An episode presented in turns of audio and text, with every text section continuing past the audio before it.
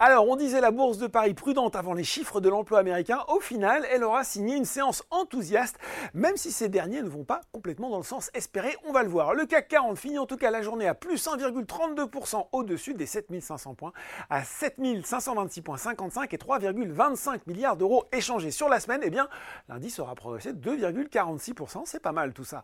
Au centre de l'attention, donc aujourd'hui, l'économie américaine qui a créé 199 000 postes en novembre. C'est au-dessus des attentes qui était à 180 000 selon le consensus Reuters.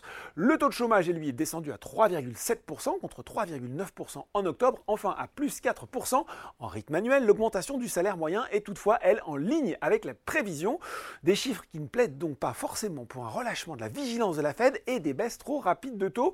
Du coup, le marché américain, il est lui plus hésitant à 17h45, plus 0,13% pour le Nasdaq et plus 0,05% pour le Dow Jones. Une hausse toute symbolique donc, malgré la belle progression à Paris peu d'actualité à noter sur les valeurs. Ça va être rapide hein. du côté des hausses. Eh bien, ça continue à rouler pour les équipementiers auto sur le SBF 120, à l'image de Plastic Omnium ou encore Valeo. CGG, Mersenne et SES Imagotag grimpent également sur le SBF 120.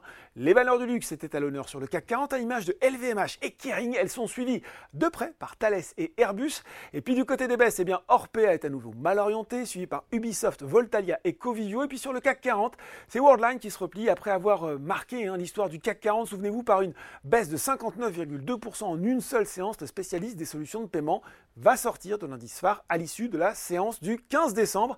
Il sera remplacé par Vivendi qui fait son grand retour, toujours côté baisse sur le CAC 40. On retrouve Orange, Eurofin Scientifique et Carrefour qui arrivent ensuite. Voilà, c'est déjà tout. En attendant, n'oubliez pas tout le reste de l'actu éco et finance et sur main. Un très bon week-end.